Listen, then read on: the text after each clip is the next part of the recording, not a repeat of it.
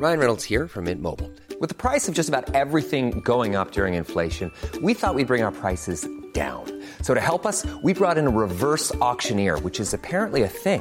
Mint Mobile unlimited premium wireless. Ready to get 30, 30, bit to get 30, bit to get 20, 20, 20, bit to get 20, 20, bit to get 15, 15, 15, 15 just 15 bucks a month. So, Give it a try at mintmobile.com slash switch. $45 upfront for three months plus taxes and fees. Promo for new customers for limited time. Unlimited more than 40 gigabytes per month. Slows. Full terms at mintmobile.com.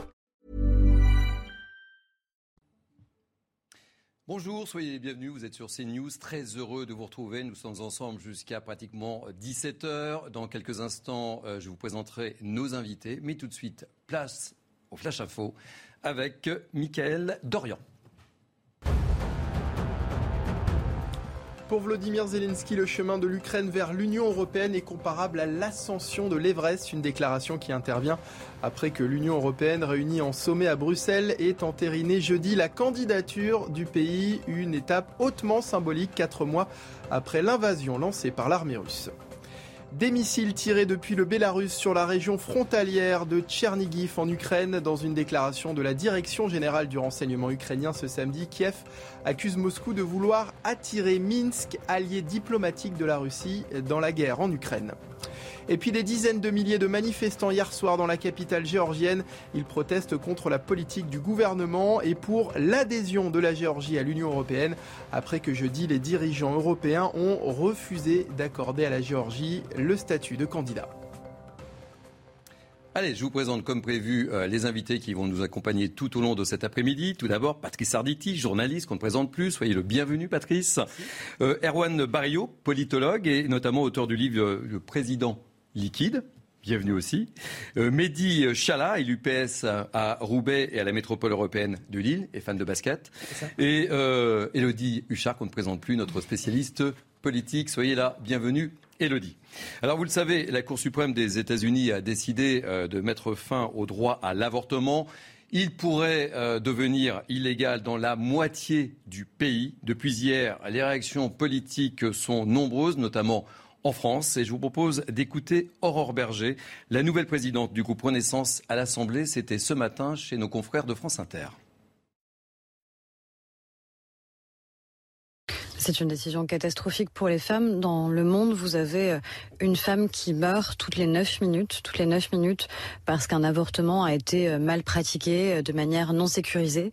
Ça appelle aussi à ce que nous, nous prenions en France des dispositions pour qu'on ne puisse pas avoir demain des revirements qui pourraient exister. C'est la raison pour laquelle, dès aujourd'hui, avec mon groupe, nous allons déposer une proposition de loi constitutionnelle pour inscrire le respect de l'IVG dans notre Constitution. Malheureusement, rien n'est impossible et que les droits des femmes sont toujours des droits qui sont fragiles et qui sont régulièrement remis en cause. Je vois dans les nouveaux députés euh, qui euh, sont installés depuis cette semaine, notamment du Rassemblement national, des députés qui sont des opposants farouches à l'accès euh, des femmes à l'IVG. Je pense qu'il ne faut prendre aucun risque en la matière et donc le sécuriser en l'inscrivant dans le marbre de notre Constitution. Vous savez que ce sera beaucoup plus difficile, évidemment, demain de le changer. On ne change pas la Constitution comme on change la loi. Et je crois que c'est une garantie qu'on doit donner aux femmes. D'ailleurs, si de telles dispositions avaient pu être prises aux États-Unis, par exemple sous la présidence de Barack Obama, cette décision de la Cour suprême n'aurait pas pu intervenir. Alors, Elodie Huchard, je le disais en commençant cette émission, euh, cette décision de la Cour suprême des États-Unis ne laisse personne indifférent partout dans le monde, mais notamment en France, où on enregistre un certain nombre de, de réactions. Oui, à noter notamment la réaction du président de la République Emmanuel Macron qui s'est exprimé dès hier soir sur les réseaux sociaux pour dire ceci l'avortement est un droit fondamental pour toutes les femmes, il faut le protéger. J'exprime ma solidarité avec les femmes dont les libertés sont aujourd'hui remises en cause par la Cour suprême des États-Unis. Alors comment mieux protéger ce droit à l'avortement en France? Eh bien, vous l'avez entendu, en l'inscrivant dans la Constitution, il n'est pas impossible de modifier la Constitution, mais évidemment, elle est bien plus difficile à modifier que la loi. Alors en réalité, le premier groupe à avoir fait cette proposition, c'est la NUPS avec euh, Mathilde Panot. Ils ont annoncé que lundi, ils déposeraient euh, une proposition de loi. Il faut aussi rappeler que lors de la précédente législature, le groupe socialiste avait tenté de faire inscrire ce droit à l'avortement dans la Constitution. À l'époque, ça avait été refusé, notamment massivement par les députés En Marche. Changement de vision, on vient de l'entendre avec Aurore Berger, puisque dès aujourd'hui, le groupe En Marche a déposé une proposition de loi extrêmement courte, un seul article qui dit ceci. Nul ne peut être privé du droit à l'interruption volontaire de grossesse. Une proposition de loi qui revient aussi sur un certain nombre de chiffres qu'on vient d'entendre et donnés par Aurore Berger. Puis Elisabeth Borne, notamment, a salué cette initiative. Elle dit, je la cite, que le gouvernement soutiendra avec force cette proposition de loi. Alors dites-moi, Elodie, c'est le mot qu'on puisse dire, il n'y a pas une certaine harmonie au sein de l'Assemblée pour le moment. Est-ce que ce sujet-là ne serait peut-être pas le sujet qui puisse potentiellement bénéficier d'un consensus au sein de l'Assemblée?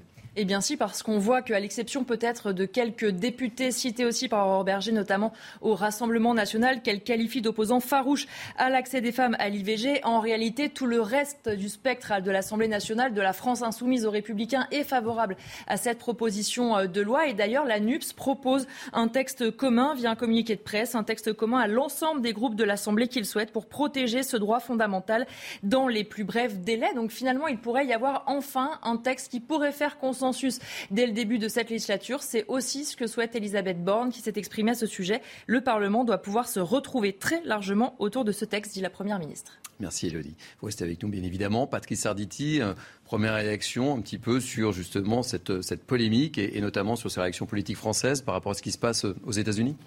C'est évident que, que Berger a, eu raison de foncer foncer dans cet euh, événement euh, qui, s'est passé, qui s'est produit aux États-Unis, avec probablement des répercussions euh, dans d'autres pays que, la France. les droits des femmes, c'est quelque chose de, primordial en France. Alors, lorsqu'Élodie parlait tout à l'heure de peut-être certains, certaines personnes, notamment du, du, Rassemblement national, puisque ça a été cité par, par, par qui, vont probablement batailler, batailler pour s'opposer, ça, ça, ça, c'est comme un moustique dans une chambre. Euh, si vous voulez. Le, moustique, il, peut piquer, il peut, il peut ennuyer, mais il y a bien un moment où le moustique, on va le faire dégager. Bon, et eh bien là, on a quelque chose qui est extrêmement important pour les Français et notamment pour les Françaises. Et politiquement, c'est du, si je puis m'exprimer ainsi, du pain béni pour le gouvernement qui va, qui va avoir un consensus probablement dès le début des parlotte entre guillemets à l'Assemblée nationale et ça c'est quelque chose d'extraordinaire.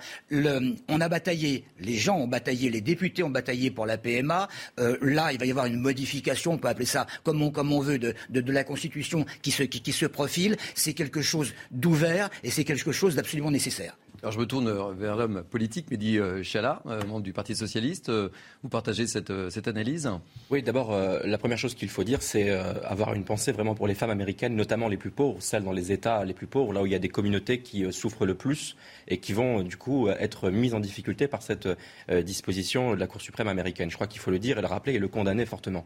Cela nous rappelle plusieurs choses. D'abord que les droits fondamentaux ne sont pas acquis pour l'éternité. C'est bien la preuve ici avec la remise en cause d'un droit fondamental dans une grande démocratie euh, qu'est euh, les États-Unis. Et c'est la raison pour laquelle il faut revenir à la France et, poser le débat en France.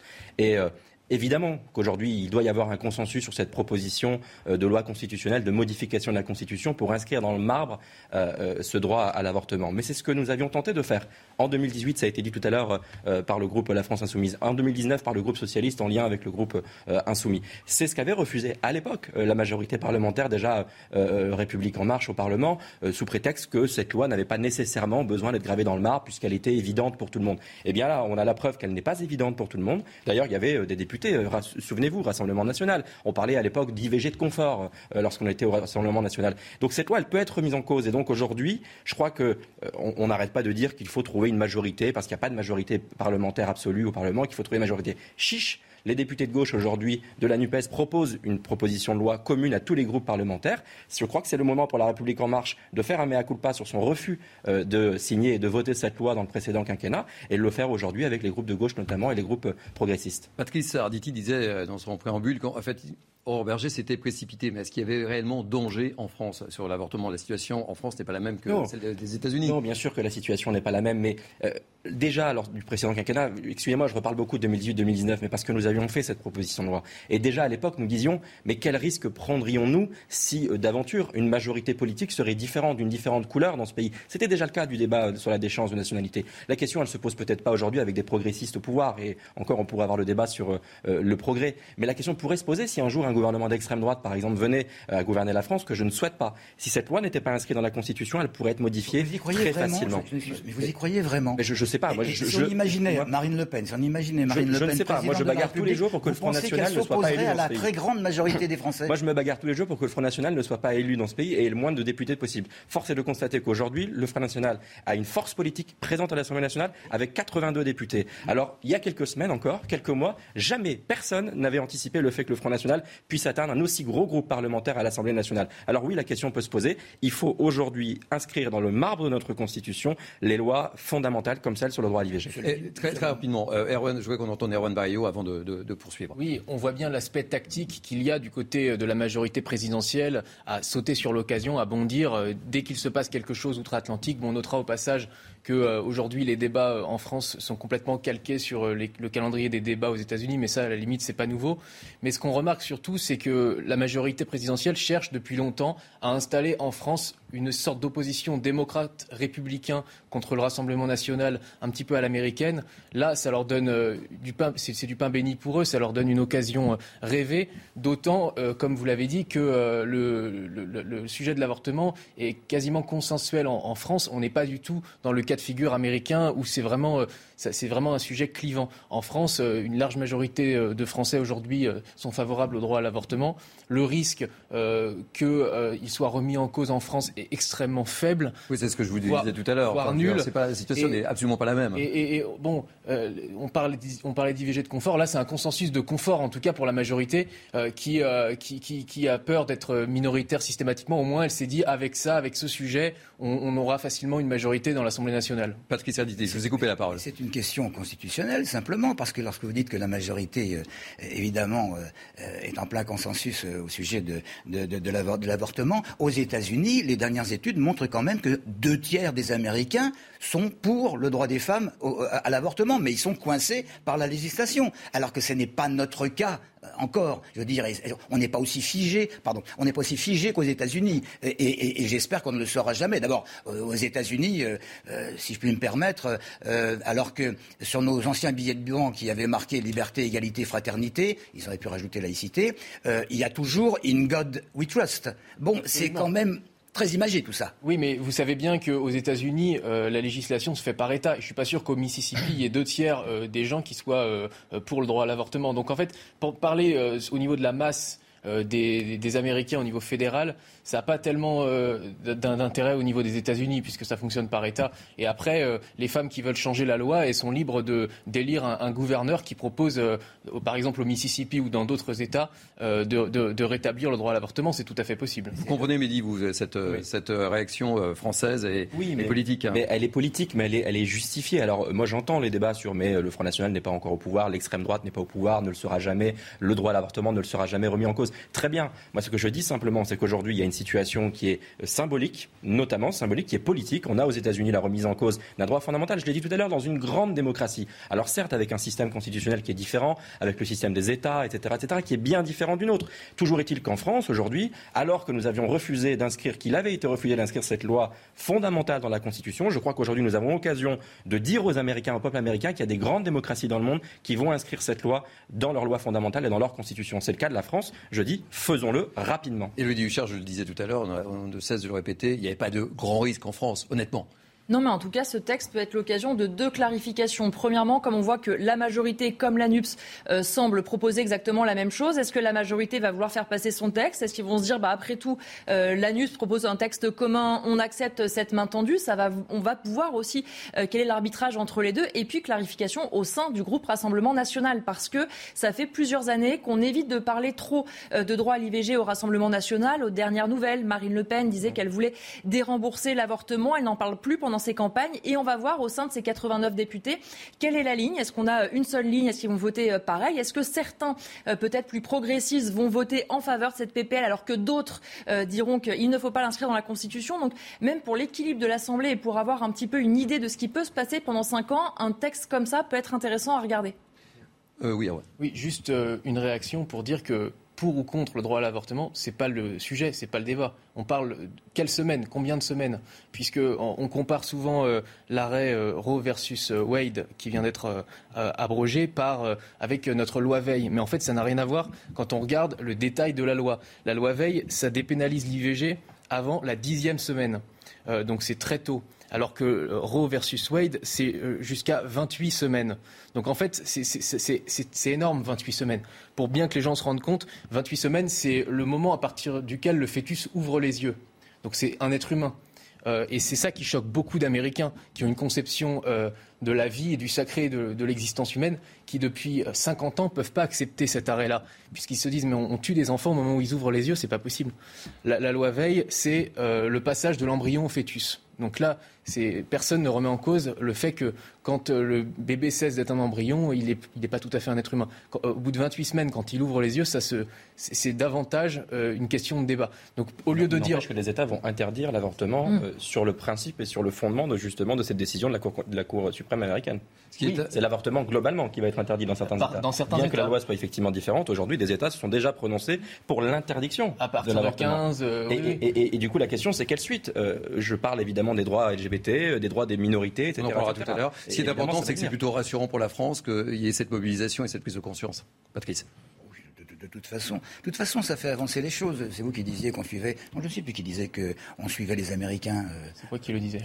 C'était Erwan Barrio. Eh ben, c'est très, très, très, très bien. On rebondit sur quelque chose qui était évidemment extrêmement important. Maintenant, important également, euh, euh, la notion de pilule abortive qui, aux États-Unis, peut se procurer, peut se procurer par, par courrier. Est-ce que ça va être supprimé? Je veux dire, c'est extrêmement important. Il n'y a pas uniquement que l'image de, de, de, la malheureuse qui veut, qui, qui veut aller chez un médecin euh, euh, normal, si je puis dire, si je puis dire, et, essayer de de, bah, de, se faire avorter. Je ne parle pas des faiseuses d'anges, c'est absolument une catastrophe. Et là, et là, on va avoir encore deux pôles de société qui vont qui, vont être euh, l'un en face de l'autre. Et c'est ça qui est épouvantable. Et, et, on pourrait dire à, tous ceux qui sont contre ce qui vient de se passer ou pour ce qui vient de se passer aux, aux États-Unis, on pourrait leur dire, mais enfin, si vous étiez à côté d'une femme qui, qui, qui, a été voir une, une faiseuse d'anges et qui, et qui, dans des cris de douleur absolument effroyable va peut-être, peut-être y, laisser la vie, vous allez dire Dieu l'a voulu, mais ce, serait une honte. Eh bien, il y a des Américains qui pensent comme ça. Merci Patrice. On se retrouve dans quelques instants parce que vous savez quoi? C'est l'heure du flash avec Mickaël Dorian. Une fusillade a fait deux morts et 21 blessés cette nuit à Oslo. Les tirs ont eu lieu à l'extérieur d'un pub, puis se sont ensuite poursuivis devant un bar en plein centre de la capitale norvégienne. Un suspect a été arrêté. La piste du terrorisme islamiste est privilégiée et la marche des fiertés prévue ce samedi à Oslo a été annulée. En France, Gérald Darmanin a demandé au préfet de renforcer la sécurité autour des rassemblements LGBT. En Allemagne, plusieurs organisations manifestent ce samedi à la veille du prochain sommet du G7, avec parmi les revendications plus de justice sociale, l'abandon des énergies fossiles ou encore la lutte contre la disparition des espèces. Et puis en Afghanistan, l'aide humanitaire s'organise après euh, qu'un séisme a tué plus d'un millier de personnes dans le sud-est du pays. Le village de Wushke fait désormais office de centre d'aide internationale et accueille les premiers véhicules des différentes ONG chargés d'apporter de la nourriture et des biens de première nécessité. Les talibans se sont engagés à ne pas entraver les efforts internationaux. Messieurs, je vous propose de prendre la direction de la Cité de la Réussite à la Sorbonne. Vous ne le savez peut-être pas, mais la Cité de la Réussite fête aujourd'hui ses 30 ans. Et le thème, c'est le temps. Ça nous fait du bien dans cette actualité un petit peu lourde. Euh, c'est aujourd'hui et demain un anniversaire auquel CNews s'associe et je vous propose de retrouver en direct notre ami Marc Menant. Avec qui êtes-vous, Marc Menant? Oui, Thierry. Bonjour. Ah, avec un homme qui symbolise la réussite, effectivement, euh, le thème, et également le temps, puisque c'est la thématique qui a été retenue cette année. Pierre-François Veil avec nous. Alors, vous êtes d'abord président du comité français Yad Vashem, j'ai bien dit parce que Absolument, pour Yad Vashem. Vous êtes un ancien élève de la Sorbonne, vous revenez là où vous avez fleuri en quelque sorte, et puis euh, vous vous occupez de la restauration d'entreprises. Mais en ce jour où aux États-Unis il y a un bouleversement juridique, on ne peut pas oublier que vous êtes le fils de Simone Veil.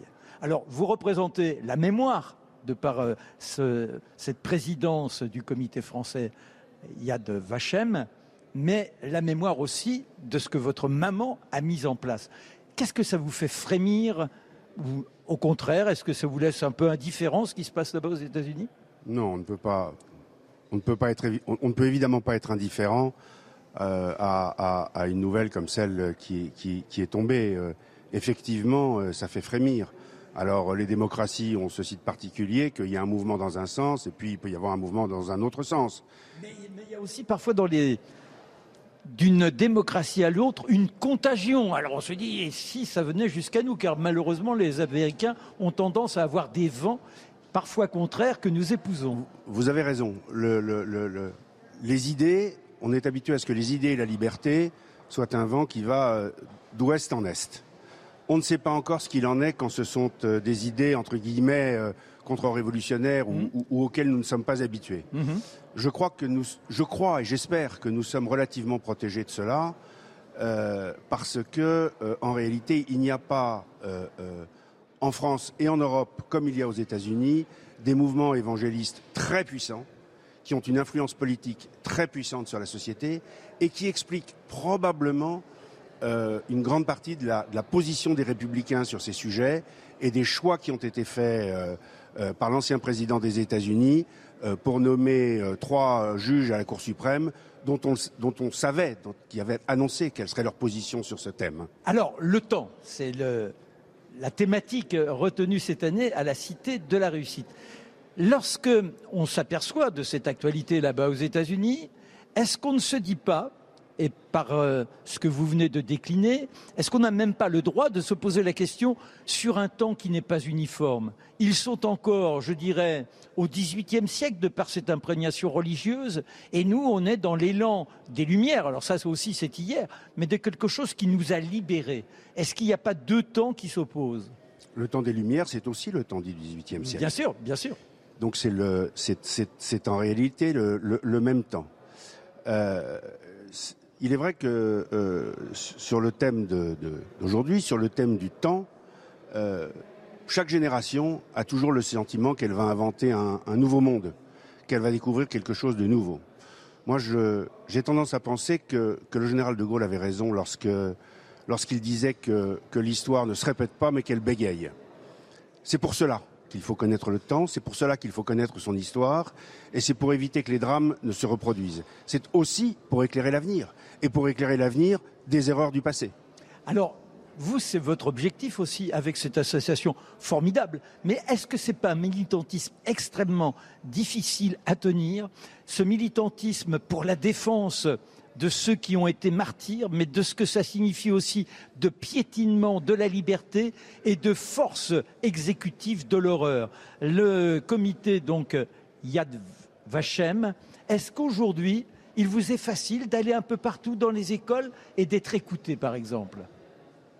Oui, c'est c'est beaucoup plus facile qu'on ne le pense. Il faut le vouloir, il faut se battre, il faut dire des choses.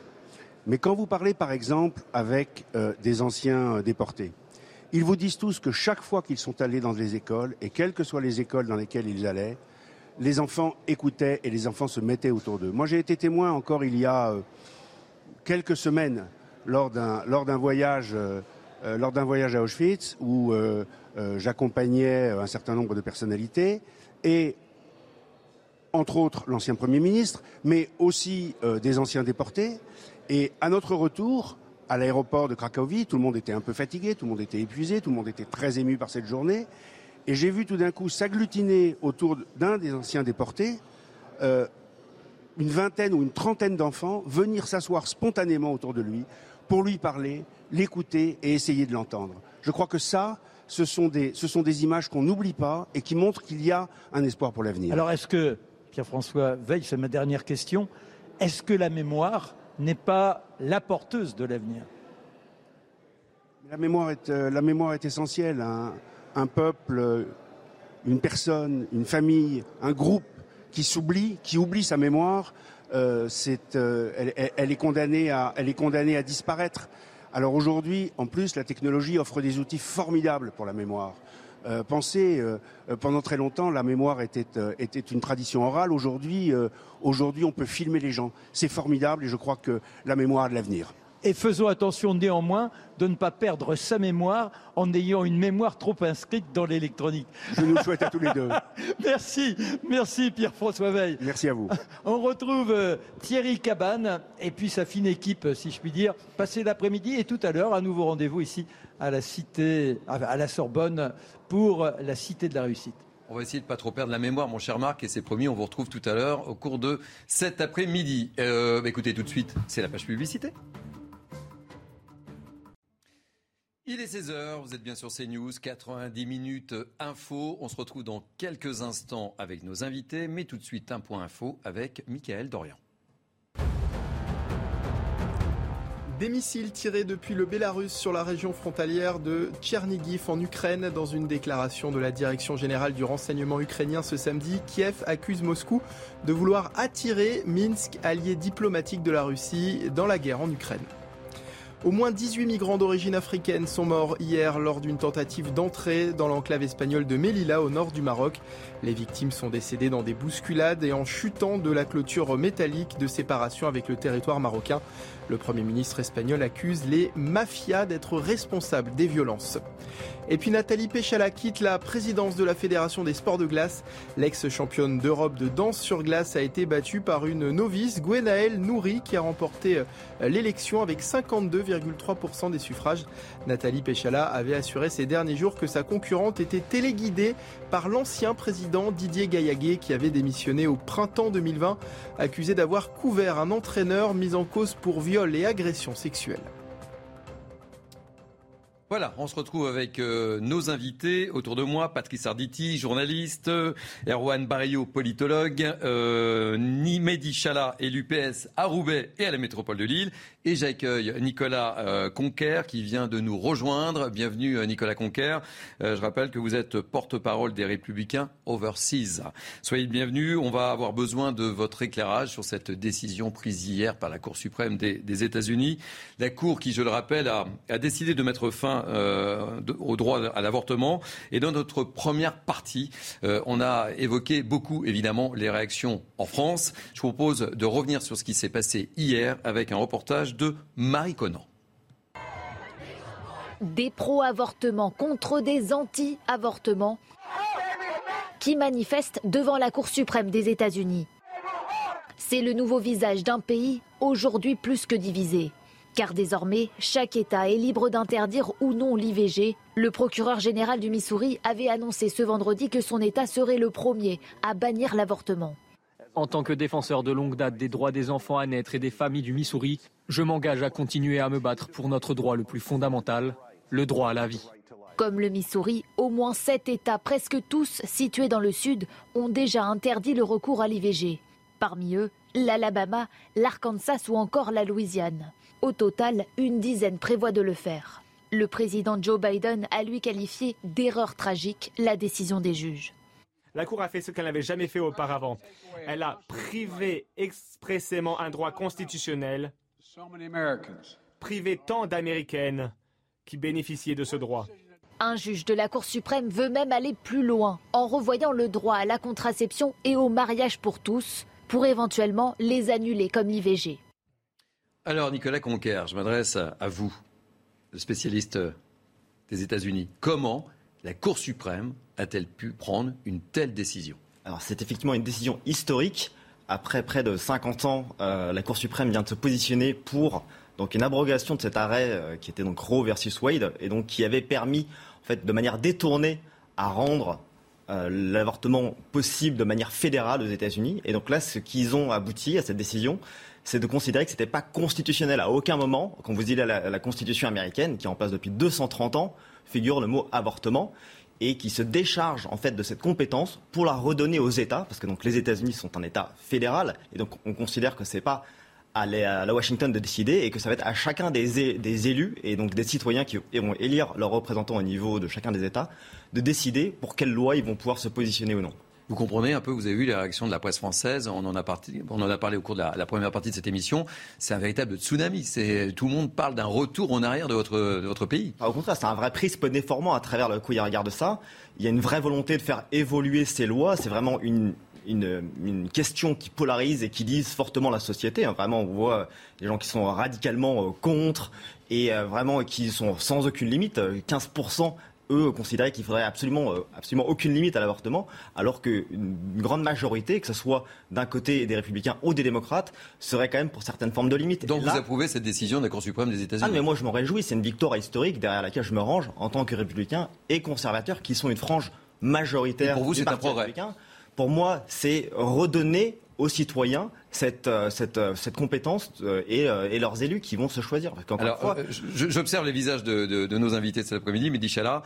Euh... Je, je, enfin, je, reviens sur la fin du propos, mais c'est une erreur fondamentale de croire que parce qu'une partie des Américains serait opposée au droit à l'avortement, alors il faudrait légiférer pour ne plus le rendre, pour ne plus rendre ce droit fondamental pour tout le monde. Je, je veux juste faire un rappel français euh, important. Souvenez-vous euh, de la période où justement, sous François Mitterrand, euh, le gouvernement de l'époque revient sur la peine de mort et abolit la peine de mort. c'est le courage politique d'un homme, d'une majorité politique, que de dire à un peuple qui, à l'époque, n'est pas forcément euh, favorable à l'abolition, mais dire, euh, malgré euh, effectivement qu'une majorité encore est pour la peine de mort, eh bien, nous prenons la décision politique, parce que c'est le droit à la vie, parce que c'est la justice pour tous, etc., etc., d'abolir la peine de mort. Ça, c'est une décision politique majeure, fondamentale, à la hauteur des enjeux de notre temps et à la hauteur du progrès et de l'histoire, et dans le sens de l'histoire. Et finalement, avec ces décisions américaines que manifestement vous soutenez, vous condamnez une partie des femmes américaines, je l'ai dit tout à l'heure, notamment des plus pauvres, dans les États les plus pauvres, une partie des femmes, notamment des minorités qui sont parmi les plus pauvres dans ces États, à ne pas pouvoir, lorsqu'elles sont dans des situations extrêmement graves, je parle du viol, je parle des moments où elles ont un enfant qu'elles n'auraient pas voulu avoir et qu'elles pouvaient à l'époque avorter, eh bien vous les condamnez à le faire dans des conditions d'illégalité, dans des conditions finalement extrêmes, sans médecin, sans protocole médical, et donc dans des conditions finalement déplorables, et surtout avec une question financière et, un marchandage du coup. Et, d'autant qu'un certain nombre d'États depuis hier ont déjà, pas, ont boité le pas à la Cour suprême. Euh, vous comprenez un peu cette réaction française, mais qui n'est pas que française, euh, Nicolas. Vous comprenez un peu cette émotion, cette inquiétude Oui, enfin, très progressiste et qui ne permet pas d'avoir un dialogue apaisé sur la question et qui va se jouer en fait par la voix des électeurs et qui qui vont pouvoir infléchir sur les législations de manière locale. C'est quand même assez cocasse de parler de droit à la vie. C'est quand même cocasse de parler. Regardez, à l'écran, on voit, on voit effectivement la carte des États. Et, ce volte-face C'est normal d'être en colère. Il ne peut pas y avoir de débat apaisé. C'est normal d'être en colère quand on voit cette décision. Quand on parle du droit des femmes, justement, à pouvoir disposer de leur corps, excusez-moi, monsieur, mais en l'occurrence, il n'y a pas de débat apaisé quand on revient sur ce droit fondamental. Patrice Arditi. Comment peut-on avoir un débat, un débat apaisé euh, sur ce sujet Je veux dire, il y avait quand même une certaine ouverture d'esprit, euh, j'appelle ça comme ça, depuis des années et des années, et ça aurait dû exister depuis, depuis encore, encore plus longtemps. Et d'un seul coup, le Moyen-Âge le Moyen âge revient, nonobstant votre opinion. Mais attendez, qu'est-ce que vous faites? Notre, ami en parlait à l'instant. Qu'est-ce que vous faites des gens qui souffrent et qui, entre parenthèses, font partie des gens qui une, minorité, une minorité non nantie euh, qui, va payer, payer ce genre de, de, de, de décret, euh, euh, de, décret politique, parce que de toute façon, tout est parti d'un monsieur Trump qui a là une espèce de revanche et qui a télécommandé, mais depuis très longtemps, euh, c'est ce qui est en train de se passer en nommant ces trois euh, juges ultra-conservateurs pour essayer de faire ces choses. Ces choses. Qu'est-ce qui va se passer après? Le droit des, homosexuels qui va être bafoué? Le, le, le, le mariage? Les minorités Le, mariage? Vous, comprenez, vous comprenez Nicolas? Vous ne comprenez pas ce que c'est que la Constitution qui est en place le 14e Nicolas, Nicolas, sur un sujet idéologique idéologique fondamentale. Nicolas qui que ce soit. Nicolas vous, vous comprenez qu'il y aura effectivement euh, les riches qui pourront potentiellement se faire avorter. Et, c'est une technique très classique qui ne pourront pas, parce qu'il faudra se déplacer d'un État à un autre, et que ça va, ça va, ça va rendre les choses difficiles. Vous savez combien de femmes meurent Vous savez combien de femmes meurent chaque jour d'un avortement réalisé non pas par un professionnel médical, mais dans la clandestinité. Est-ce que vous savez combien de femmes meurent Vous mettez en avant le fait que ça serait des viols, de l'inceste. Moi, je parle pas de droit, monsieur. Vous avez changé votre rhétorique a évolué en temps. Non, non, mais c'est pas la Vous êtes dans un déni. On parle de la liberté des femmes à pouvoir disposer de leur corps. Et en l'occurrence, c'est un débat idéologique fondamental. Moi, je ne vais pas sur le droit constitutionnel. Je n'ai pas envie de parler C'est ce dont il est question, en fait. Moi, je ne rentre pas sur le terrain de la morale. Non, non, non, non, parce que le débat moral, le débat moral est important aussi, en l'occurrence. À l'occurrence, un débat purement constitutionnel. S'il vous plaît, Nicolas Conquer. J'aimerais qu'on entende Erwan Barrio. Oui, je voudrais rebondir sur ce que dit Patrice. Sur le cas des viols et des situations de détresse extrême, il y a toujours des cas particuliers qui sont prévus, même dans les États les plus conservateurs. Donc cet argument-là, pour moi, il est. Euh, c'est pas l'argument qui porterait le plus, puisqu'il y a toujours des, exceptions qui sont prévues par le droit. Euh, en revanche, euh, c'est vrai qu'on assiste aujourd'hui, euh, ce plateau le montre parfaitement, à, à une fragmentation euh, en deux des États-Unis. Euh, il y a deux Amériques face à face et elles sont dans l'incapacité de se parler. Et moi, il n'y a, pas deux Amériques. Deux tiers des Américains, justement, sont pour. Oui, mais les deux tiers habitent sur, sur, la côte est et la côte ouest. Vous n'avez pas compris. Mais les deux tiers en question habitent. cette compétence. Les deux tiers en question n'habitent pas dans les États du Sud ni ni au milieu dans, dans, la diagonale du vide. Sur les deux côtes. Mais du coup, ça, ça, du coup, nous, nous Français, nous Français, nous sommes des démocrates. Nous Français, nous sommes dans les deux tiers des Américains dont vous parlez. Nous Français, nous sommes évidemment du côté de Joe Biden. Nous ne pouvons pas comprendre qu'un homme comme Donald Trump ait pu arriver au pouvoir, et nous ne pouvons pas comprendre que les Américains soient attachés à des traditions qui, qui, qui, qui c'est vrai, chez nous, ne sont plus d'actualité. Mais il faut aussi respecter la, le, le, la, souveraineté des États. En l'occurrence, voilà. De... On, voit qu'il y a deux Amériques, notamment sur le port d'armes. Hein, et j'en profite pour vous signaler que, Joe Biden, je ne sais pas si vous le savez, Nicolas Canker, mais Joe Biden a signé euh, aujourd'hui la loi qui vise à mettre en place une régulation des armes à feu la plus importante en près de 30 ans, mais qui reste bien en deçà de ce qu'ambitionnait le président américain. On voit bien une, une Amérique fracturée, divisée en deux. Il y a ce, ce problème aujourd'hui et cette décision de la Cour suprême des États-Unis, ce problème de port d'armes. Vous comprenez un peu ce malaise? On comprend que c'est euh, il y a une distorsion, il y a un prisme déformant à partir duquel on, voit les États-Unis d'ici. On a l'impression qu'on serait dans notre série ou parce qu'on est allé à New York et on est dans un Starbucks avec notre t-shirt, on a une connaissance des États-Unis. Ce n'est pas ça. Euh, c'est une vraie, euh, c'est ancré dans une croyance religieuse et que ce soit du côté républicain comme démocrate, ça, ça, ça s'inscrit dans une longue histoire et vous pouvez pas juste balayer en fait un attachement à la Constitution qui est là depuis 230 ans. C'est capital. Nicolas... Si vous comprenez pas ça, c'est vous, vous allez vous biaiser. Vous avez vraiment une distorsion de la réalité. Nicolas Trump, est-ce que c'est la Nicolas Trump Lapsus, lapsus, lapsus, lapsus. C'est révélateur. C'est révélateur. Nicolas, j'aurais voulu la faire, j'aurais dû l'écrire. Il a dit que c'était flatteur. C'était flatteur. Euh, J'ai bien compris. Et euh, Nicolas Conquer, c'est justement c'est la victoire de Donald Trump, puisqu'en fait, il avait, il avait nommé. Euh, trois juges ultra-conservateurs, etc. C'est la victoire de Donald Trump. C'est la lecture que vous en avez. C'est trois pas. juges qui sont très attachés à la Constitution. En fait, là, la décision qui a été posée, elle inscrit certes une question morale, mais indépendamment de ça, elle dit la Constitution ne statue pas sur ces éléments-là. Donc, ça revient à la compétence des États. Maintenant, ce travail, il se fait main dans la main avec le parti républicain, le GOP auquel je suis rattaché et que je représente en France, avec le mouvement pro-vie aux États-Unis. Et sur ces décennies, depuis que l'arrêt Roe versus Wade avait été mis en place, et eh bien là a pu, au final. La, la, la, prochaine étape, c'est quoi? C'est euh, l'interdiction du mariage homosexuel aux États-Unis? C'est ça? C'est même pas euh, Patrice Arditi l'évoquait tout à l'heure. C'est pas. Vous vous rendez bien compte qu'on est sur un débat de société quand même. Là, la question qui se pose. Alors, j'entends, je vois là où vous voulez qu'on aille finalement ici autour de ce plateau. Vous voulez qu'on parle euh, du rôle des juges constitutionnels, de la Cour suprême américaine, de, euh, de la, la, la, gestion des, des, décisions de la justice américaine, etc., etc. Sur euh, la, la, forme finalement. Mais moi, je vous parle pas de ça. Moi, je vous parle du fond de l'affaire, du fond du dossier. Est-ce que vous pouvez aujourd'hui vous engager ici sur ce plateau et dire que oui ou non, les femmes américaines devraient pouvoir avoir le droit d'avorter ou pas Est-ce que vous pouvez vous engager sur le droit des minorités? Est-ce que vous pouvez vous engager, notamment, ça a été dit, euh, sur le mariage pour tous? Est-ce que vous avez une vision là-dessus? J'ai absolument aucun problème là-dessus. non, les positions elles sont, elles sont, très claires. mais c'est très important de le dire. C'est très important. C'est un ah, vrai débat. Enfin, moi, c'est un débat moral, vous l'avez dit. Enfin, justement, c'est un terrain dans lequel on souhaite parler parce que je vous présente les et faits. Qu'est-ce que vous pensez de l'avortement Il faut revenir sur la réponse à cette question-là. Il faut revenir sur l'avortement. C'est une décision individuelle. Je pense que chacun constitue une vraie tragédie et que c'est un choix terriblement difficile à, supporter. Est-ce qu'il faut revenir de vouloir dire que c'est lié à des questions de viol, inceste, c'est terrible, c'est terrible. C'est un déni de la réalité. Vous ne basez pas sur les statistiques. Vous brandissez des hommes de paille. C'est un débat de société. Vous êtes français. Vous êtes également français. Est-ce que vous êtes pour oui ou non qu'en France on revienne également C'est à titre individuel. Aujourd'hui, là, je représente le Parti républicain américain. Alors, ça que je vous ai dit. Mais en France Absolument. Quelle est votre position sur l'avortement? Bah, C'est ces questions-là, c'est que c'est-à-dire effectivement, nous on est pour une responsabilité, on est quelle est votre position assurer sur le droit à l'avortement meilleur accueil de la vie et euh, quel qu'il soit. Donc quelle est votre position sur le droit à l'avortement en France et dans le monde? C'est pas, c'est pas dans le monde, il, en France. Il vient, répondre. regardez, regardez, eh ben la, majorité, la, majorité des l'avortement des femmes, dites-le. Je suis absolument contre. C'est une, décision individuelle, c'est une décision individuelle qui leur revient. Nicolas Conquer, la majorité des pays, Nicolas Conquer, États-Unis parce qu'ils ont Nicolas Conquer, Donald Trump est plus que jamais en campagne là c'est euh, voilà, il a continué à jouer un rôle important en marge euh, de la politique. Il a soutenu de nombreux candidats et qui euh, vraiment permettent d'aspirer à donc une vague rouge, une vague républicaine lors des midterms et qui vont voilà peut-être pouvoir confirmer cette, cette ce, courant conservateur et ce courant aussi voilà plus moins avec un, un, État moins, moins omniprésent dans les affaires quotidiennes de chacun des, des, des citoyens américains. Là, on prépare les élections de novembre.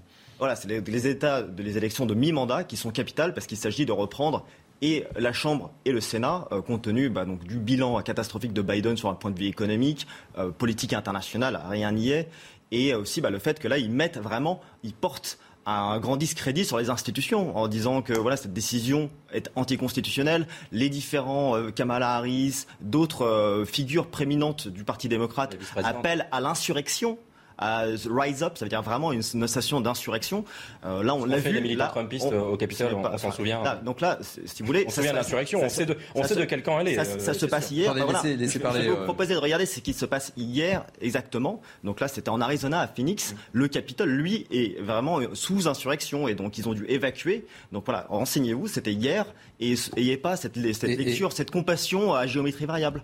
Donald Trump saluait la Donald Trump saluait la volonté de Dieu. Absolument, mais ça c'est aussi, il faut intégrer cette dimension-là lorsqu'on s'adresse au pays, au peuple américain, sa culture, la manière dont il a été fondé. Vous ne pouvez pas omettre cette dimension-là, que ça vous plaise ou non. Patrick Sardi. Juste une petite question. Personnellement, vous êtes euh, pour restreindre l'accès à l'IVG ou l'interdire? Moi, je suis pour que voilà que chaque vie à naître puisse avoir lieu. C'est la même, c'est la même réponse que non, c'est, c'est voilà, je suis assumé. Non, mais il y a vos positions. Je sais, restreindre ou interdire? Je suis pas pour interdire quoi que ce soit. Je suis pour qu'il y ait une, une responsabilité individuelle. Oui, mais je suis pour favoriser euh, politiquement, politiquement, parce que là, la politique. Je me réjouis, je me réjouis que vos parents n'aient pas avorté, que vous soyez présents ici pour débattre avec nous et que voilà. Messieurs, ça va être l'heure du flash. Messieurs, ça va être l'heure du flash. Il est euh, quasiment 16h15. Je voudrais remercier euh, Nicolas Conquer d'être venu parce que c'était pas facile évidemment dans un tel contexte parce que le sujet est, sensible. Merci de votre participation et d'avoir accepté de, de, débattre avec nous. Tout de suite, euh, le flash info. Une fusillade a fait deux morts et 21 blessés cette nuit à Oslo. Les tirs ont eu lieu à l'extérieur d'un pub, puis se sont ensuite poursuivis devant un bar gay en plein centre de la capitale norvégienne. Un suspect a été arrêté. Sur Twitter, Emmanuel Macron a appelé euh, ce samedi à l'unité face à la haine et à la barbarie d'un terroriste islamiste. Mes pensées émues vont aux victimes et à leurs familles, aux blessés, au peuple norvégien, a écrit le président français. De nouveaux affrontements en Équateur pour la deuxième journée consécutive. Des heures ont éclaté autour du Parlement à Quito entre manifestants et forces de l'ordre. Le président Guillermo Lasso dénonce une tentative de coup d'État et appelle la communauté internationale à agir. Actuellement, près de 14 000 manifestants sont mobilisés dans tout le pays pour protester contre la hausse du coût de la vie et exiger notamment une baisse des prix du carburant. Et puis un navire de la marine américaine a été retrouvé à près de 7000 mètres de profondeur au large des Philippines. Un destroyer qui devient ainsi l'épave la plus profonde jamais localisée. Le Samibi a sombré pendant une bataille au large de l'île de Samar le 25 octobre 1944 lorsque les forces américaines tentaient de libérer les Philippines, alors colonie des États-Unis sous occupation japonaise. Allez, on se retrouve après ce débat très animé suite à cette décision de la Cour suprême. Nicolas Conquer donc, nous a quittés. Euh, on l'a vu autour de ce plateau, on craint que cette décision soit suivie, euh, on l'a évoqué évidemment, euh, par d'autres mesures aux États-Unis, comme l'interdiction du mariage entre homosexuels. Il se trouve que le hasard de l'actualité fait que c'est la marche des fiertés à Paris cet après-midi. je suppose que ce qui se passe aux États-Unis touche tout le monde au cours de ce défilé. Et je vous propose de retrouver euh, Thomas Chama. Alors vous êtes où Thomas? Et racontez-nous un petit peu quelles sont les réactions que vous avez pu enregistrer au cours de ce défilé. Oui, bonjour, je suis euh, place de la Bastille où la manifestation a fait un, court arrêt après s'être euh, être partie depuis euh, la station de métro Michel Bizot. Et puis je me trouve avec Valérie qui participe à cette marche des fiertés depuis 17 ans. Ça faisait deux ans qu'elle était annulée à cause du Covid. simplement, Valérie, quelle est votre émotion justement de, de revenir participer à cette marche? Bah, Écoutez, grandiose fatalement. Comme vous avez dit justement, il y a eu un arrêt de deux ans. Donc euh, vous, comme vous pouvez constater, ça reste tout simplement magnifique de revenir et puis de défendre cette belle cause. Voilà. Et euh, on parlait justement en ce moment en plateau de euh, la situation aux États-Unis, la Cour suprême qui revient sur le droit à l'avortement. Comment vous avez enregistré cette actualité, vous? Comme une grosse défaite, fatalement. Euh, ce n'est pas notre cause, ça reste les Américains, mais comme une grosse, grosse défaite. Est-ce que euh, euh, maintenant les, juges de la Cour suprême parlent de revenir sur d'autres droits, notamment celui, pourquoi pas, du, interpréter pour les personnes homosexuelles On est à la marge des fiertés, un droit qui est particulièrement défendu ici. Comment vous interprétez aussi cette, cette volonté d'agir sur les droits des homosexuels? Il serait temps. Il serait temps que ce soit voté bon, déjà comme vous dites ici, et par tout le monde, et surtout aux États-Unis. C'est eux qui ont quand même provoqué les premières Gay Pride à San Francisco il y a quand même un petit peu plus de 30 ans. Et effectivement, euh, bah, il faudrait que ça continue d'évoluer. Nous, euh, ça a pris une, une, grande ampleur chez nous en France, et il faudrait bah, que ça continue dans tous les pays du monde. Voilà. Bah, merci beaucoup Valérie d'avoir été avec nous. Euh, voilà, je vous rappelle, on est euh, place de la Bastille pour cette euh, marche des fiertés où sont attendues jusqu'à 500 000 personnes et cette marche ira jusqu'à la place de la République. Eh bien, écoutez, bon défilé, Thomas, et on vous retrouvera au cours de cet après-midi, bien évidemment, sur CNews. Et je rappelle que vous étiez accompagné par Alice Delage. Alors, messieurs, on le voit, il y a beaucoup d'émotions et de réactions, évidemment, au cours de ce défilé. Le hasard de l'actualité fait que. Patrice Arditi ça tombe euh, quelques heures après cette décision euh, de la Cour suprême. C'est quelque chose de d'assez important et, évidemment qui peut faire craindre à un certain nombre de personnes rassemblées là. On parle de 500 000 personnes, c'est quelque chose d'absolument énorme. Hein. Qui peut faire craindre, qui peut faire craindre évidemment euh, euh, des, des, des, petits problèmes à attendre en France, puisque c'est vrai qu'en France on a tendance de temps en temps à, à, suivre un petit peu les Américains. Enfin là, j'espère qu'on qu ne suivra pas. Ce qui est important là, ce qui est important, c'est que cette manifestation, elle ait lieu. On peut être pour ou contre euh, euh les LGBT. Euh, euh, je veux dire, lorsqu'ils s'exhibent, bien entendu, mais dans le fond, les Français ont une ouverture d'esprit qui, qui, qui, permet d'admettre que, que, tout le monde est, tout, le monde était euh, sur, la même ligne, et, évidemment. Alors, euh, et on voit le monde au moment où vous parlez, le monde qu'il y a à Place de la Bastille. Regardez, ah bah, énormément, 500 000 personnes. Hein. Il, y a, un monde, il y a un monde absolument, absolument fou, mais, mais, mais ces manifestations sont, sont extrêmement importantes. Là, notre ami le rappelait tout à l'heure. Ça a commencé à San Francisco, donc chez les Américains, il y a des années, on regardait ça euh, avec, avec curiosité ici, et même moi, je regardais ça avec curiosité. Et finalement, je parlais tout à l'heure, et nous parlions tous d'ouverture d'esprit. Ben, L'ouverture d'esprit, elle s'est concrétisée avec euh, cette marge des fiertés. Moi, je n'aime pas tellement le terme parce que je vois pas mm. pourquoi on serait plus fier d'être euh, homo que, que, que d'être hétéro. ça m'est égal. Mais enfin bon, c'est pas pas un problème.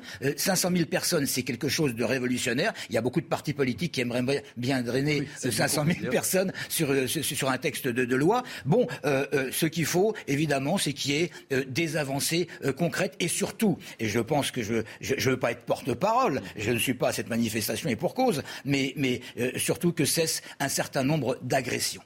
Vous connaissez le thème de, la manifestation de, cette année, c'est nos corps, nos droits et vos gueules. Vos gueules. Vos gueules.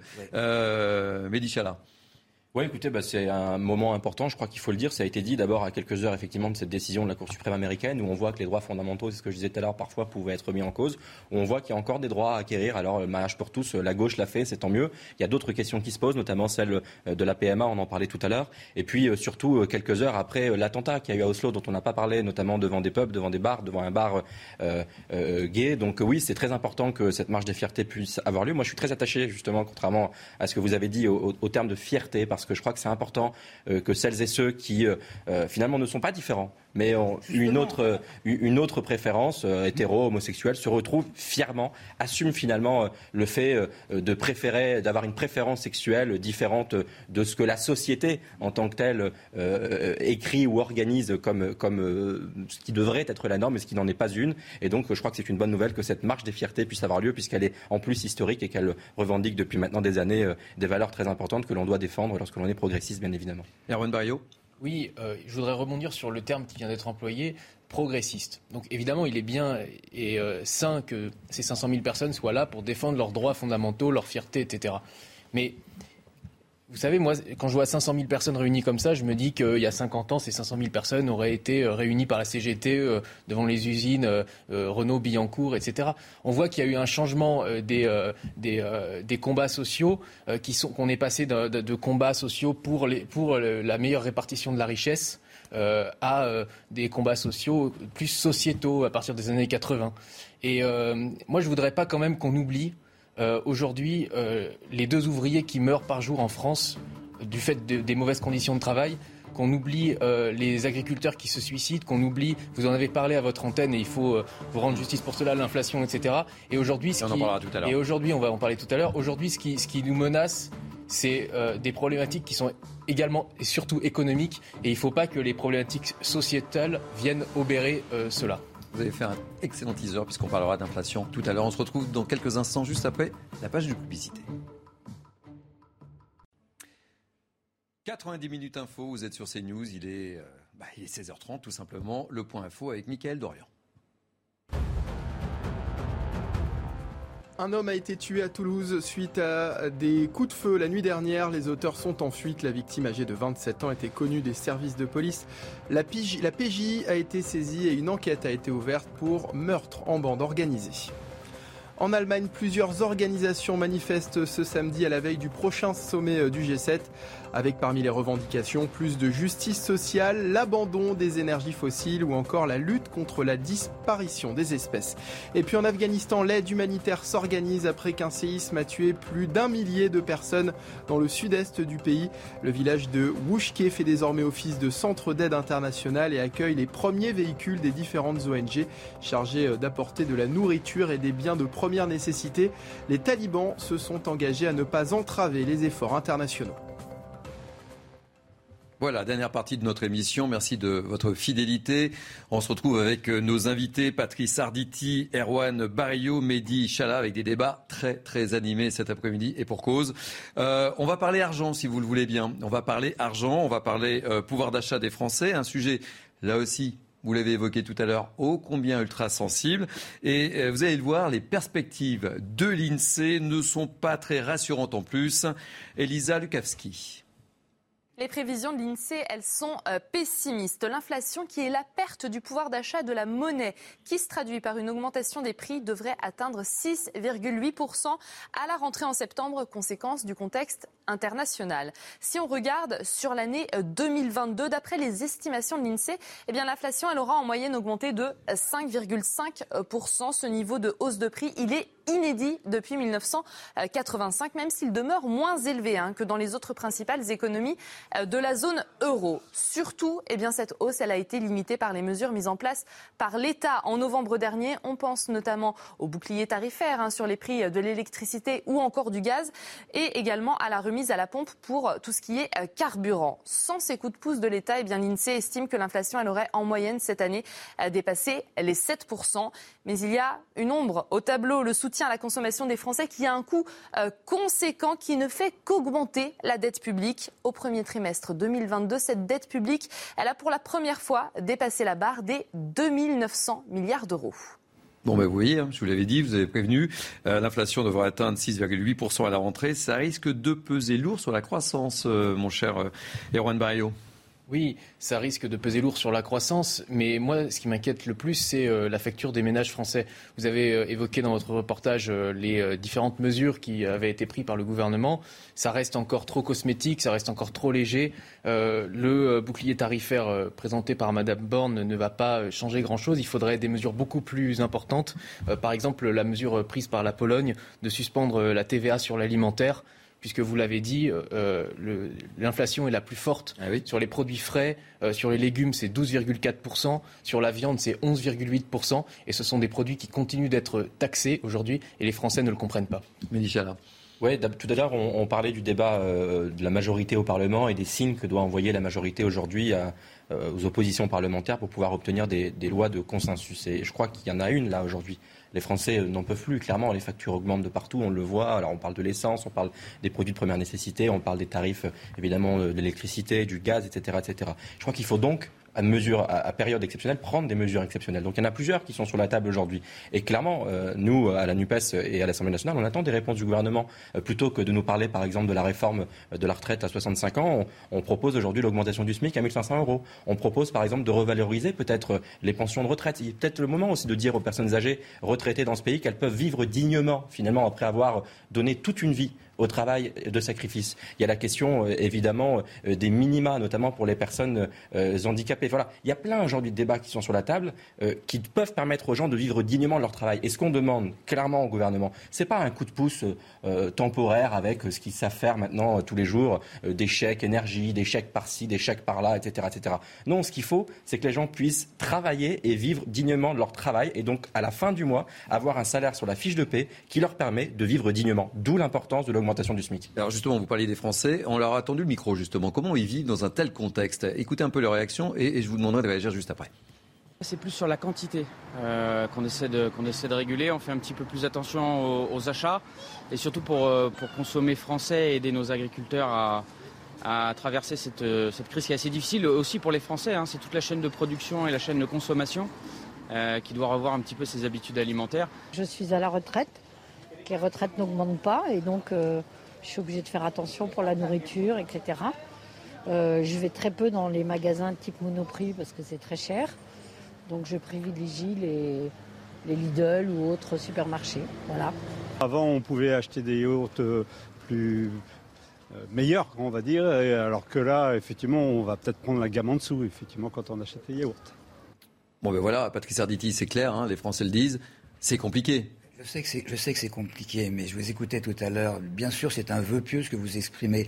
Euh, le, SMIC, même si on le mettait à 1700, 1800, j'en serais absolument ravi. Mais l'argent, on le trouve où? Bah, Je vais vous répondre. Mais, ah, bah, dites-moi alors. Je vais vous répondre. D'abord, euh, sur le SMIC, il y a toujours ce débat sur mais on va trouver où l'argent pour faire le SMIC à 1500 euros. D'abord, ce que je veux dire, c'est que l'Allemagne vient de le faire. Et l'Allemagne, c'est pas le pays le plus gauchiste du monde. Ils viennent de mettre euh, le SMIC à 1500 euros. Ensuite, sur l'argent, on le trouve où? Mais où est-ce qu'on est allé chercher l'argent pour euh, supprimer l'impôt sur la fortune des plus riches, par exemple? Où est-ce qu'on est allé euh, chercher l'argent quand il s'agissait de baisser les APL des plus pauvres? Décision honteuse du précédent quinquennat de 5 euros, notamment pour les étudiants les plus précaires de ce pays. Où est-ce qu'on est allé chercher l'argent pour faire la flat tax? Où est-ce qu'on est allé chercher l'argent pour faire tous ces cadeaux aux plus riches de ce pays? Donc on n'a jamais de gêne, on n'est jamais gêné à l'idée de dire que les plus riches dans ce pays doivent vivre mieux et donc payer moins d'impôts. Moi, je dis l'argent, il est là vous a pas échappé. L'argent, il est là. quand même en situation de crise, là. oui. Euh, complètement. Et ça a servi à quoi on de supprimer On a un gouvernement. On a un gouvernement avec un président. Avec un président. Pourquoi avons-nous supprimé l'ISF? Mais à quoi ça a servi? il doit, trouver de l'argent. Il va quand même pas augmenter les impôts. Là, c'est, il une question, par exemple, sur la taxe d'habitation. On a, on a, la taxe d'habitation, c'est une chose, elle va disparaître, là, euh, bien, bien entendu. donc on se prive d'une ressource. Il, va y avoir un conseil des ministres le, 6 juillet. Euh, il, va y avoir des, avancées, ne serait-ce que, que, la, revalorisation de, 4% de des, retraites et des, minima sociaux, le, point d'indice des, fonctionnaires, euh, avec, avec le bouclier, bien sûr, avec le bouclier, avec le bouclier qui, euh, euh, qui, qui, perdure, et, évidemment, on en parlait tout à l'heure, là, le, le, gaz, l'électricité, et, puis l'effort à, la pompe de, de, 18 centimes par litre. Il y aura probablement de bonnes nouvelles aussi, mais, mais on peut pas, on peut pas donner d'un côté sans prendre de l'autre. Et moi, ce qui me gêne, c'est qu'on ne sait pas où on va prendre là. Moi, je, vous, ai, je vous y ai répondu. J'y ai répondu. Euh, quand on supprime l'impôt de solidarité, euh, l'ISF sur les plus riches notamment, on fait un choix politique majeur qui consiste à dire aux Français que vous avez entendu dans ce reportage. Moi, je suis très peiné de voir cette dame retraitée nous expliquer qu'elle peut plus aller dans les grands magasins alors qu'elle a travaillé toute sa vie, qu'elle s'est donné toute sa vie, qu'elle s'est sans doute sacrifiée pour fonder une famille et qu'aujourd'hui elle peut pas vivre dignement. Justement, pour prendre conscience un peu de la situation dans laquelle les Français euh, comment vivent, je propose de regarder un petit peu euh, justement euh, les, produits alimentaires que les, Français délaissent. C'est assez. Euh, bah, regardez, on, va voir. Regardez, les produits alimentaires que les Français délaissent le plus. Alors, vous avez le fromage à la coupe, les légumes secs, la charcuterie traditionnelle, les légumes, la viande.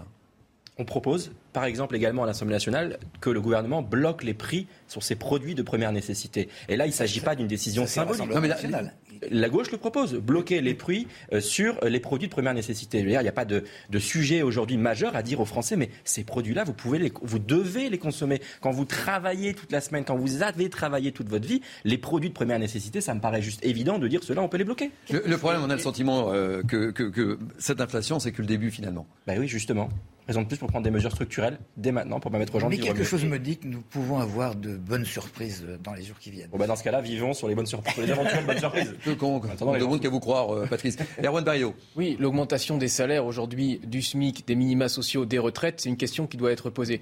Vous demandiez où trouve-t-on l'argent? Mais l'argent, il sera investi à 100% dans la consommation, puisque cette dame, euh, elle va, elle va pas, elle va pas investir euh, en gagnant 1500 euros par mois.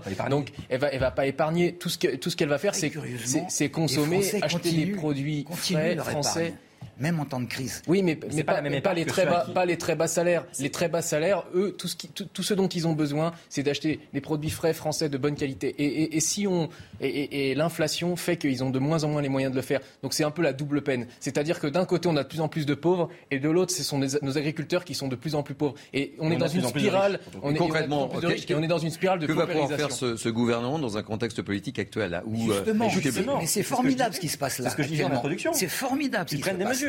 On est, on est disponible. Il y, a le gouvernement, il y a, y a ce, ces battles qui vont se produire euh, euh, à l'Assemblée nationale et qui vont remplacer toutes les manifestations et les défilés qui faisaient perdre beaucoup de temps et qui n'arrangeaient pas forcément les, les, choses. Là, au, au, coup par coup, au cas par cas, je crois qu'on va être obligé, enfin, les partis vont être obligés de s'entendre. Et vous avez, le sentiment, Patrice Arditi, que les choses vont aller plus vite alors qu'on pense que les ah, choses Probablement. Vous avez le sentiment Ah, probablement, probablement, parce que, parce que tout le monde y a intérêt. D'ailleurs, on, on, on, voit, on voit de, déjà pour bon, c'est, on parlait de, on parlait de, l'IVG tout à l'heure, mais la rapidité avec laquelle euh, la, NUPS et, d'autres partis se disent d'accord, je veux dire, sans, sans, sans, s'opposer formellement comme, comme, comme, on a connu ça depuis des années, c'est-à-dire que quand on est dans l'opposition, on s'oppose, ce qui est une catastrophe bien française. Eh bien là, il va y avoir des consensus et, j'admire ça. Alors, c'est étonnant ce que vous dites, parce que la petite musique, quand même, depuis euh, la prise de parole euh, du président Macron, c'était que la France n'est pas gouvernable.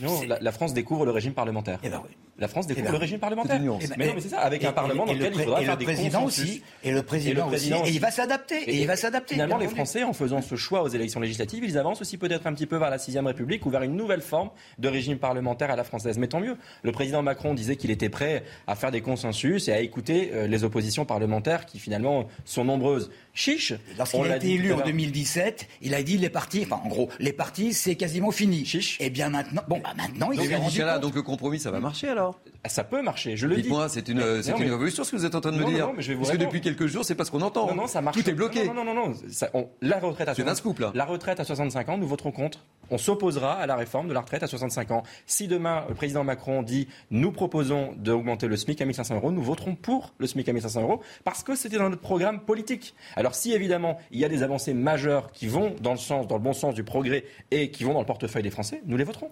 Erwan Bayo. Oui, j'irai même plus loin. Luc Ferry a parlé d'Assemblée nationale gilet jaune. Eh bien, aujourd'hui, ce qu'on voit, c'est qu'il peut y avoir sur certains sujets une coalition pour le pouvoir d'achat entre certains députés de la NUP et certains députés du Rassemblement national. Il n'y a pas de tabou là-dessus. Quand il s'agit de sauvegarder euh, le pouvoir d'achat, quand il s'agit d'augmenter les minima sociaux, quand il s'agit de défaire tout ce que Macron a fait et de faire tout ce qu'il n'a pas fait, eh bien, les oppositions peuvent être d'accord sur certains sujets. Et, faire, on peut le dire sur n'importe quel président. Oui, mais Emmanuel Macron a, cristallisé euh, contre lui une telle haine de, part et d'autre, de, la gauche et de la, droite, qui représente aujourd'hui à peu près 70% des Français. C'est les 70% qui étaient favorables aux Gilets jaunes. Aujourd'hui, ils sont représentés dans l'Assemblée nationale et euh, c'est une, une avancée pour la démocratie. 70% mais des que... Français n'étaient pas d'accord avec les Gilets jaunes. Au début, c'était 72%. Est-ce que vous êtes d'accord autour de cette table que, effectivement, le pire est à venir avec cette inflation Est-ce que vous avez le sentiment que le pire est à venir là Bien sûr. Le pire la situation est déjà ah, catastrophique. Non, je pense que le mieux est à venir. Je pense qu'on va, on va négocier dans tous les sens véritablement à l'Assemblée nationale et je m'en félicite. Bah, écoutez, euh, est-ce que le pire est à venir? On ne souhaite pas. Aujourd'hui, la situation est tellement catastrophique. Moi, je le vois, je suis élu local à Roubaix, dans une des villes dites les plus pauvres de France, là où les gens ils galèrent pour de vrai.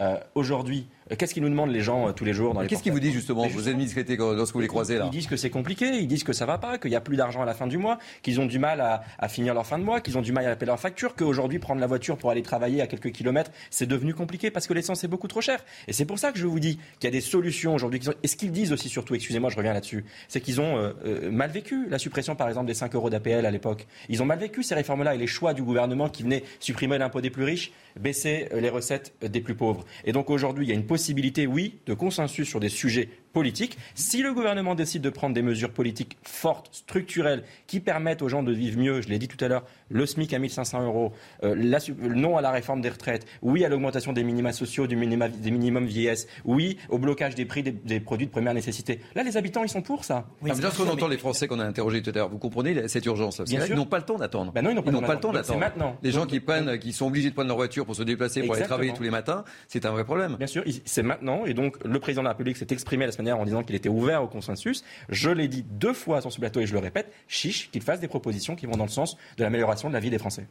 Parce qu'il Mais des propositions, certes, mais en négociant. Parce que si vous arrivez en disant c'est, 65 euh, ans, c'est raté, pas question. Aujourd'hui, la seule proposition qu'il a faite pendant cette élection législative, c'est euh, d'augmenter l'âge de départ légal à la retraite à 65 ans. Excusez-moi, mais c'est pas une proposition qui va, le sens, qui va dans le sens de l'amélioration de la vie des Français, bien au contraire. Ça se négociera. Donc, on n'ira pas 65 ans probablement, mais, mais, mais, mais peut-être que, peut-être que la, la NUP se mettra de, de l'eau dans son vin, comme, comme d'autres d'ailleurs. Et il va y avoir évidemment des choses qui seront plus importantes que d'autres et, plus urgente. Bah, on, va, on va voir ça, mais vous ne pouvez pas ne pas vous réjouir que, qu'on puisse, pour une fois, avoir véritablement confiance en, en, ces, en ces députés qui sont pour la plupart extrêmement nouveaux et qui vont avoir à cœur de faire avancer les choses. Attendons les réformes. Eh ben. Messieurs, il ne me reste plus qu'à vous remercier. Merci, euh, d'avoir accepté de participer à ce débat. Je note l'optimisme de Patrice Arditi. Ça fait, ça fait chaud au corps, cette période. Euh, merci Patrice Arditi, merci euh, Erwan Barrio, merci Mehdi Chala. C'est l'heure du Flash Info avec Michael Dorian. Une fusillade a fait deux morts et 21 blessés cette nuit à Oslo. Les tirs ont eu lieu à l'extérieur d'un pub, puis se sont ensuite poursuivis devant un bar gay en plein centre de la capitale norvégienne. Un suspect a été arrêté. Sur Twitter, Emmanuel Macron a appelé samedi à l'unité face à la haine et à la barbarie d'un terroriste islamiste. Mes pensées émues vont aux victimes et à leurs familles, aux blessés, au peuple norvégien, a écrit le président français. Des missiles tirés depuis le Bélarus sur la région frontalière de Tchernigiv en Ukraine. Depuis une déclaration de la direction euh, générale du renseignement ukrainien ce samedi, Kiev accuse Moscou de vouloir attirer Minsk, allié diplomatique de la Russie, dans la guerre en Ukraine. Et puis Joe Biden a signé ce samedi une loi qui vise à mettre en place une régulation des armes à feu, la plus importante en près de 30 ans. Bien que cette loi n'englobe pas tout ce que je veux, elle comprend des mesures que je réclame depuis longtemps et qui vont sauver des vies, a déclaré le président américain avant de s'envoler pour l'Europe. Allez, je vous propose de retrouver l'ami Marc Menant qui, vous le savez, est en direct de la Sorbonne pour les 30 ans de la Cité de la Réussite où on parle du temps. Oui, on parle du temps euh, aujourd'hui et demain. Et euh, CNews est partenaire euh, de ces deux journées. Marc, avec qui êtes-vous là maintenant? Je veux tout savoir. Bien, mon cher Thierry, j'aime votre curiosité. Elle va être, servie. Stéphane Roussel est avec moi. Alors, Prenez un crayon, un papier. Il est le président de la Fondation Vivendi, président de l'hôpital américain de Paris, président d'entreprise pour la cité, président de Care. Et j'en oublie. Alors, vous l'avez dit Thierry, on est dans la notion du temps. Vous prenez le temps malgré tout ça? Et quel temps prenez-vous? Finalement, on sépare un peu le temps pour soi et le temps pour les autres. Je pense que le temps pour les autres, c'est du temps pour soi. Le fait de, vous savez bien, quand on donne du temps pour les autres, c'est le plaisir qu'on se donne à soi. Donc on est généreux, mais on est généreux avec soi parce que on nous le rend au, centuple. J'aime cette philosophie.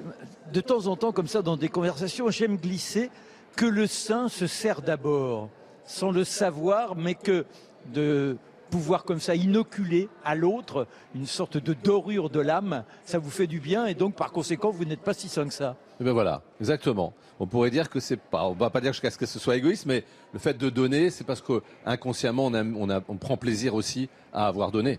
Donc ça, donc on n'oppose pas l'un à l'autre. Donc Alors, le champ est tellement vaste, Stéphane Roussel. Est-ce que vous préférez donner à un jeune, lui dire mais l'avenir n'est pas si foutu que ça. À un moment donné, vous êtes occupé d'un autre temps. C'était euh, comment ça s'appelle euh, euh, sur les, les- la- la- un jeune, un- il y a un jeune une solution, c'est le programme du gouvernement. Oui, mais il y, a- il y avait aussi le Game euh, Gameloft. Ah oui, Gameloft. Ah oui, c'est vrai. J'étais PDG de Gameloft pendant six ans. Voilà. Où là, ah oui, là, bah, oui, là, Là, les là, joueurs- là, vous Ah oui. abolissez le temps. Ah oui, là. Et en abolissant le temps, vous abolissez presque le quotidien. Vous inscrivez l'individu dans le virtuel. Oui. Est-ce que c'était pas antinomique avec ce- cette capacité de dire aux uns et aux autres vivre grand Oui, c'est vrai que là, vous, alors là, vous ouvrez un autre espace qui est entre Oui. le temps virtuel. Et c'est amusant, c'est qu'on s'aperçoit qu'il y a des jeunes qui passent plus de temps à passer euh, ce qu'on appelle le métaverse sur leur avatar que sur leur vraie vie.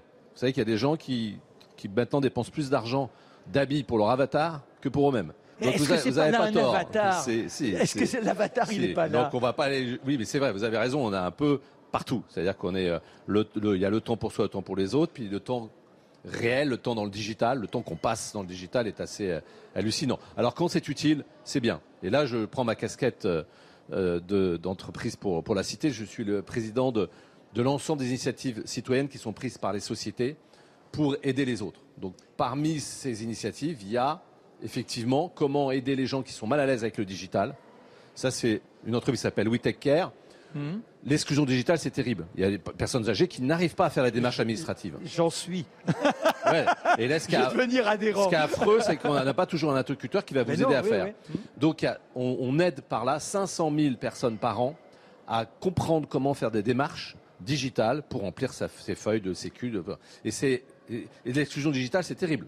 C'est au moins. Est-ce que, alors, au départ, si on vous suit et puis la, façon dont vous rayonnez, on se dit, il y a de la sincérité.